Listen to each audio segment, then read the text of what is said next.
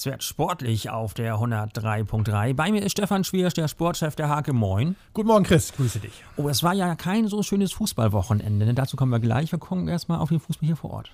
Ja, fangen wir an. Am Samstag hatten wir den äh, SVSB Volksbank Cup äh, in Balge. Das ist ja das traditionelle Spiel äh, mit den beiden Gewinnermannschaften. Einmal aus dem Wettbewerb Goldener Amboss mit der besten Abwehr gegen, gegen den Gewinner der Torjägerkanone. Das war der Carlos Alberto Berg äh, im Trikot des SV Serbenhausen Balge. Und die Paarung lautete entsprechend auch Balge gegen den TV Welje. Welje deshalb, weil nämlich Balge auch zudem den Amboss gewonnen hatte, aber die können ja nur nicht gegen sich selbst spielen. Deshalb äh, ist Welje denn als Zweiter im Amboss nachgerückt. Und dann hat man noch Frauenfußball. Nicht nur, dass die Deutschen ausgeschieden sind, nee, es gab Frauenfußball auf hohem Niveau. Ja. Die Landesliga-Auswahl von Erichshagen und eine Kreisauswahl Genau. gegen die Zweitvertretung vom VfL Wolfsburg. Genau, die zweite äh, des VfL, das ist die Mannschaft von äh, Lotta Cordes. Das hier ist äh, unser großes Talent aus Marklohe. Äh, über sie ist das im Grunde auch entstanden, beziehungsweise äh, René Geißler, der Trainer der Erishagener Frauen, hatte halt über sie angeklopft, hat grünes Licht bekommen. Jetzt war Wolfsburg am Wochenende hier am Sonntag und haben auch äh, wirklich ein tolles Spiel gezeigt. 11 zu 0 endete das Ganze für den Zweitligisten. Äh, ungefähr 250 Zuschauer waren trotz tropischer Hitze mit dabei in Erichshagen am Platz. Und insofern gab es wirklich höherklassigen Fußball, jetzt nicht nur im Fernsehen am Wochenende zu sehen, sondern auch hier in Nienburg. Ja, der Trainer René Geister hatte vorher gesagt zu mir, er hätte gern einstellig verloren. Hat nicht ganz geklappt.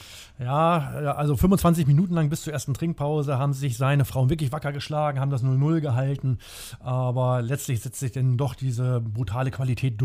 Zur Halbzeit stand es schon 5 zu 0 und nach hinten raus äh, äh, gegen die Kreisauswahl, bei der natürlich so ein bisschen die Abstimmung logischerweise noch fehlt, weil man sich nicht äh, so hundertprozentig kennt wie aus dem Vereinsleben. Äh, dann war es doch kein Wunder, dass es letztlich noch zweistellig wurde. Aber trotzdem, äh, die Gastgeberin, sowohl SBV als auch Kreisauswahl, äh, haben sich da wirklich tapfer gewehrt und sie gut geschlagen. Gucken wir mal zum großen Fußball. Wir bleiben beim Frauenfußball. Gegen Schweden ganz knapp mit 1 zu 2 verloren. Ja, ich wollte sagen, kein 0-11 äh, mit äh, 1 zu 2 verloren. Ähm, das war, ja, wir hatten natürlich gehofft, dass die Reise noch ein bisschen weitergeht. Äh, umso ernüchternder war dieses Spiel. Äh, nach hinten raus muss man sicherlich sagen, dass es seine Richtigkeit hatte. Ähm, Ärgerlicherweise oder tragischerweise ist die Mannschaft jetzt auch nicht bei Olympia im nächsten Jahr äh, vertreten. Das heißt, äh, der Titelverteidiger, der Olympiasieger ist nicht bei Olympia mit dabei. Insofern das nächste große Ziel ist denn tatsächlich erst wieder in zwei Jahren die nächste Europameisterschaft. Bei Olympia dabei ist aber unsere U21. Das ist richtig. Äh, die, ja, das war nicht weniger tragisch, äh, aber äh, gegen einen starken Gegner hat sie sicherlich auch ein Stück weit zurecht verloren. Äh, die Spanier haben gerade in Anfangsphase und äh, in, in weiteren Phasen schon bewiesen, wie spielstark, wie ballsicher sie sind, wie äh, kombinationsfreudig und sicher sie sind.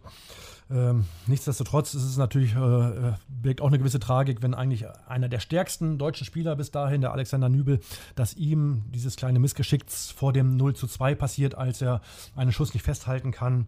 Äh, daraus entstand dann der Abstauber äh, zum 0 zu 2. Damit war die Messe natürlich gesungen. Äh, es hat nur noch gelangt zum, zum Anschlusstreffer. Zwei Minuten Verschluss durch Nadim Amiri. Für den Ausgleich war dann leider die Zeit zu knapp. Die Messe ist auch schon so gut wie gesungen bei der Copa America, weil da kommt es zum Traum-Halbfinale Brasilien gegen Argentinien. Genau, wenn wir Europa jetzt mal verlassen, äh, ähm, Copa America läuft ja gerne mal so ein bisschen unterm äh, Radar, zumindest bis zur entscheidenden Phase. Die haben wir jetzt, äh, da steigen morgen die Halbfinals. Und ich würde mal sagen, Argentinien, Brasilien, das ist natürlich absolut titel- oder finaltauglich auch. Die treffen sich jetzt morgen aber schon im Halbfinale und Lionel Messi wartet natürlich noch immer auf den ersten großen Titel mit seinen Argentinien. Das hat bis heute nicht geklappt.